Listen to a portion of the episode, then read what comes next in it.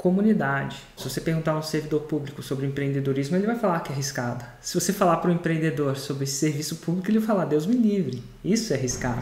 Reza a lenda que papagaio que anda com, muito com morcego dorme de cabeça para baixo. Quando você mexe o ambiente, você muda brutalmente a sua probabilidade de ter o resultado. Então, num ambiente onde o 6 em 7 é difícil, o 6 em 7 dá trabalho, ah, mais isso, ah, mais aquilo, ah, mais isso, mais aquilo, onde ninguém entende isso, é difícil de desenvolver, é mais difícil para você. Então não basta ter conteúdo, tem que ter uma comunidade de pessoas que acreditam. E quem melhor acredita do que eu que recebo, né? Eu e a nossa equipe de verdade, que a gente realmente recebe quase todo dia um estudo de caso. Eu diria que a gente tem que ter três tipos de conhecimento para absorver o 6 em 7, assim como outra coisa.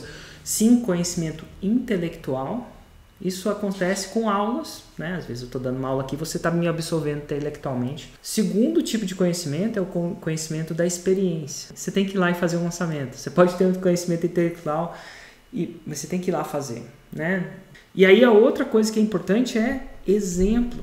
Aí você vê, olha só, é assim assado. Seu cérebro começa a acreditar. E você precisa crer para ver. Eu não falo que você precisa ver para crer, não. Você precisa crer para ver. Até no próprio Galera Raiz, eu posto aqueles testemunhos para ela constantemente renovar a credibilidade. Porque se ela não crê, ela para de ver. Porque a dúvida vai, vai vir o tempo inteiro, porque é o desconhecido, né? Até que você faça o 6 em 7. Aí não tem como desver mais. Essa é a vantagem, né? Ele demora um pouco para pegar, mas ele precisa dessa comunidade.